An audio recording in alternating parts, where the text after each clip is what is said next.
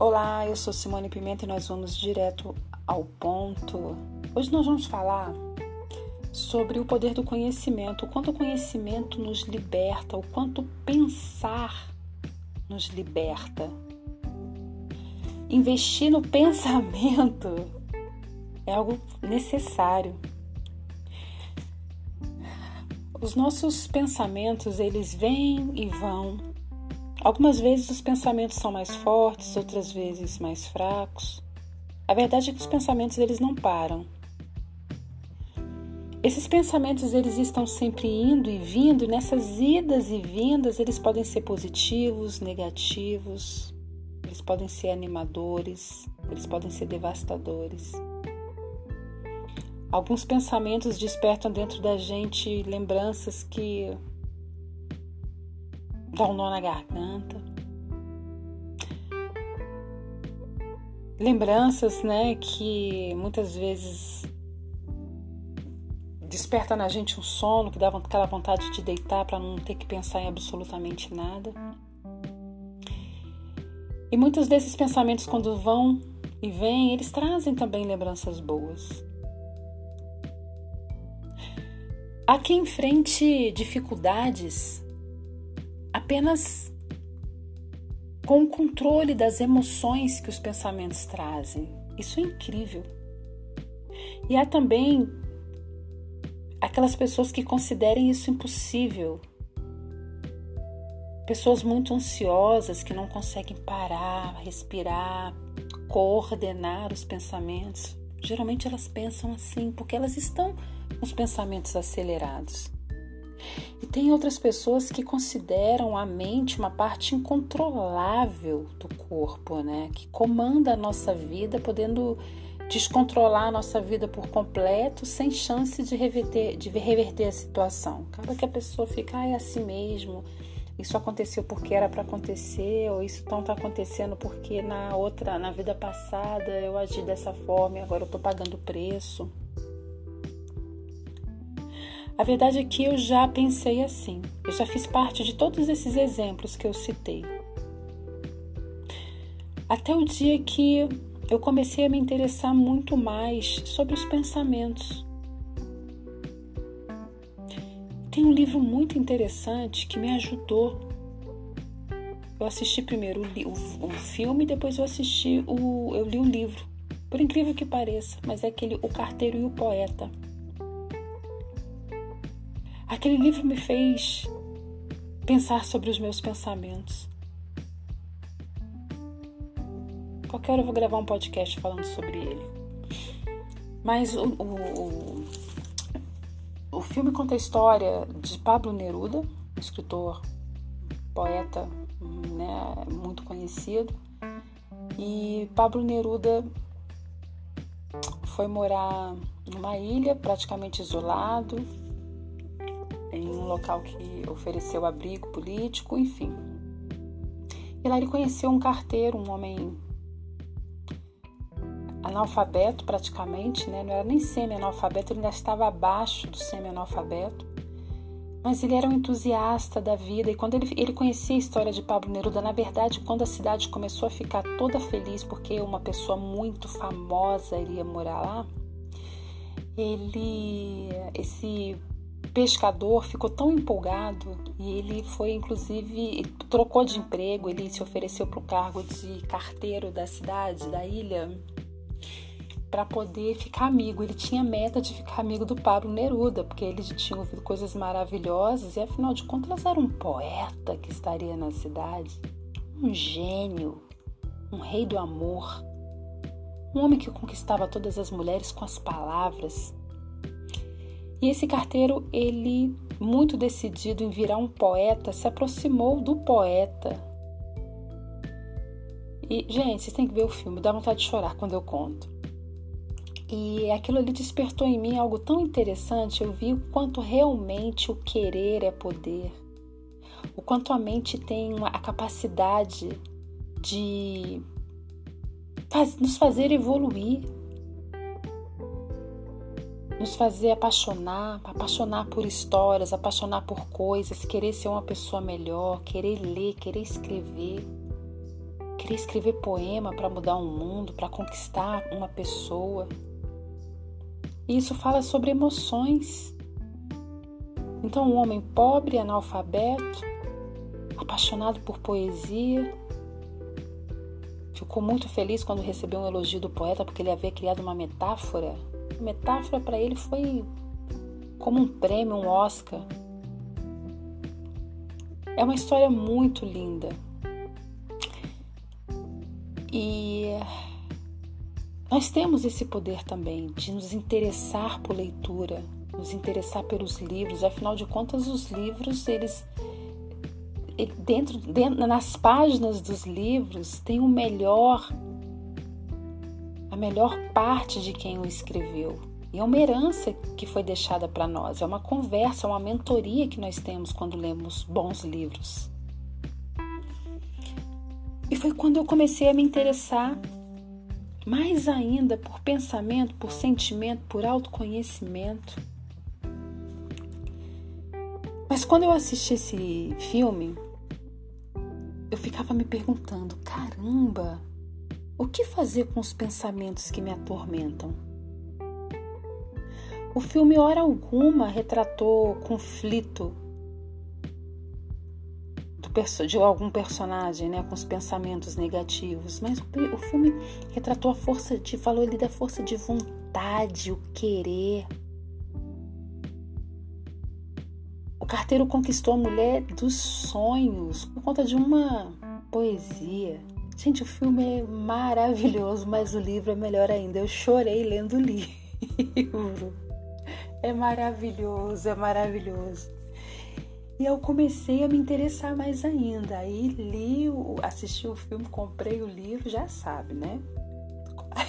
Entrei, comecei a, a mergulhar. E a partir daí eu comecei mais ainda a, a perguntar o que eu devo fazer com os pensamentos que me atormentam. Esses meus pensamentos são maus ou são bons? Eu precisava de respostas para essas perguntas porque eu não queria viver com a mente descontrolada para sempre. Eu tinha consciência que eu tinha um descontrole da mente.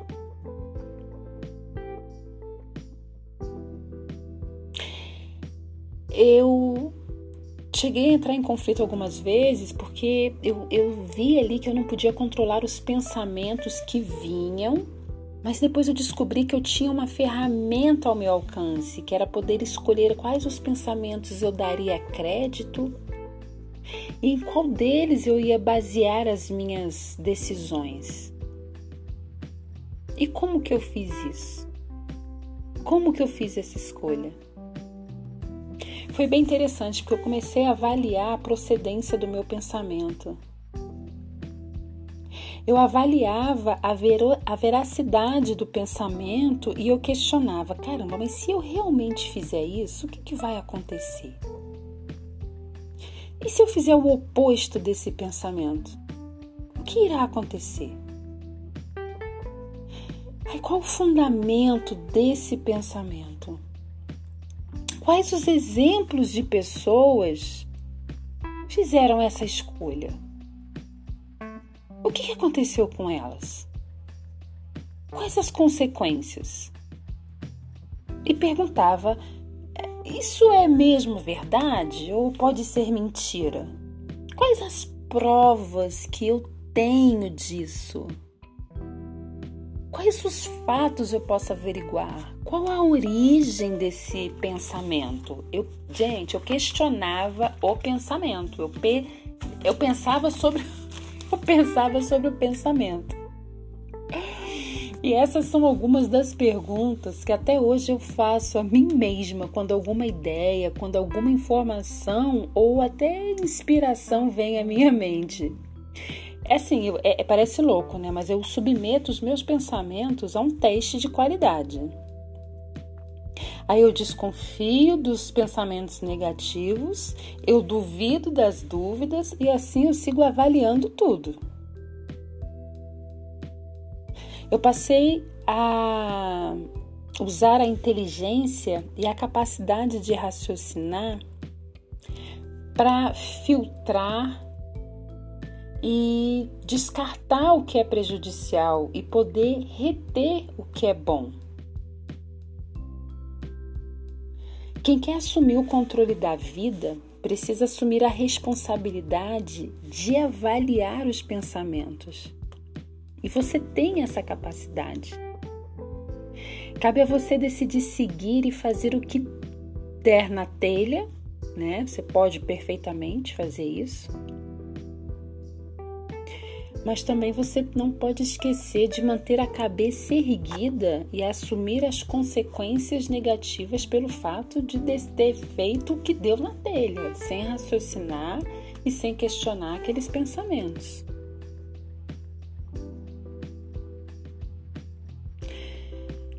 Faz uma reflexão sobre o que, que incomoda em seus pensamentos. Você tem sempre pensamentos negativos?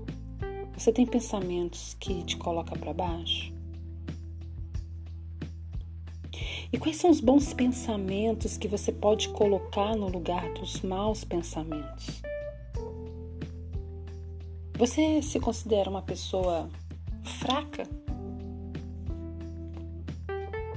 No que diz respeito ao controle dos seus pensamentos, você se considera uma pessoa fraca para ler sobre determinado assunto? Então você até começa a ler e não termina, ou você lê, mas você não aprende? Comece a se espelhar no carteiro do filme Carteiro e o Poeta. Comece a fazer pesquisas sobre livros que ensinam o poder sobrenatural que você tem dentro de você de trabalhar a mente. A terapia ajuda muito nisso. Existem livros maravilhosos sobre inteligência emocional explicando como funciona a, a, a, o, o nosso cérebro, como as emoções se processam. Existem exercícios interessantíssimos de meditação, respiração que ajuda muito nesse processo de parar, de ordenar, de coordenar esses pensamentos, entender o que está acontecendo e saber agir na intensidade certa, na hora certa. É dessa forma que a gente começa a desacelerar os nossos pensamentos e a gente começa a controlar as nossas emoções, principalmente quando a gente sabe o que está acontecendo ali dentro. Então, da mesma forma que uma pessoa analfabeta, semi-analfabeta, ela pode se apaixonar por poesia, ela pode aprender a ler a qualquer momento, né? ela pode exercitar esse músculo que já é comprovado cientificamente que ele pode ser é, é, moldado. O cérebro pode evoluir independente da nossa idade. É, aproveita essa informação, aproveita essa inspiração, pega esse espírito para você, da capacidade que você tem. Porque se uma pessoa já adulta, com força de vontade, consegue, você também é uma pessoa adulta. E você está ouvindo esse podcast aqui, eu sei que você é uma pessoa muito esclarecida. Você também pode. Principalmente duvidar daqueles pensamentos que fazem com que você acredite que você não é boa o suficiente, que você não é merecedora de coisas boas, que você não consegue, que você nunca vai conseguir um bom relacionamento, que você não consegue, nunca vai conseguir perdoar quem te ofendeu. Todas as vezes que aquele mau pensamento de algo que falaram para você um dia, toda vez que esse mau pensamento bater a porta e começar a te perturbar, questiona. Por que, que eu acredito que eu não vou ser feliz? Quem foi que me falou isso? Ah, quem me falou isso foi fulano lá atrás, no passado. Poxa, eu estava discutindo e essa pessoa falou para mim que eu nunca seria isso, isso, isso. E é verdade que isso está acontecendo pessoa falou algo no, no, momento da raiva, e por mais que a pessoa te enxergasse com esse olhar negativo, você que vai decidir se você vai, vai acatar ou não esse comando. Então questiona. Questiona a atitude das outras pessoas. A pessoa está fazendo isso porque ah, a pessoa está fazendo isso porque ela não tem a terapia em dia, a pessoa está fazendo isso porque ela não tem um autoconhecimento, a pessoa está fazendo isso porque ela tem traumas. Ok, aqui não é o meu lugar. Eu não sou a terapeuta. Por que, que eu estou me mantendo nesse local aqui que me machuca, que fere? Vem cá, pensamento, cérebro, coração, por que, que eu insisto tanto em gostar de alguém que me maltrata? Como é que eu gosto de alguém que me faz mal? Peraí, o que está acontecendo? Questione tudo. Entenda a emoção, anote as respostas. Quando você se deparar ali com uma situação que está claro, mas você continuar, eu não consigo, eu não consigo, veja qual que é essa codependência. Se você for uma pessoa vítima de vícios emocionais, se você está dentro de um ciclo emocional viciante, procure ajuda. Procure especialistas para poder te ajudar, para acompanhar nesse seu processo para entender exatamente o que, que, está acontecendo no seu cérebro, o que, que acontece dentro de você.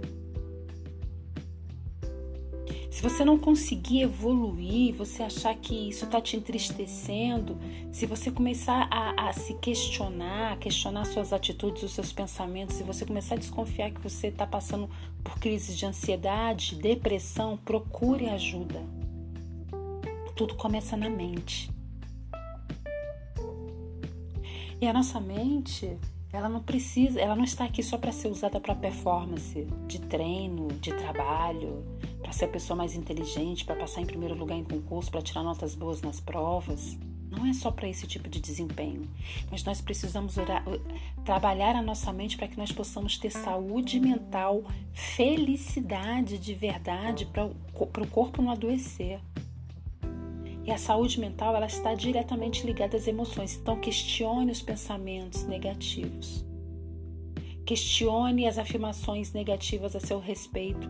Questione as afirmações a seu respeito que fazem você sofrer. Questione.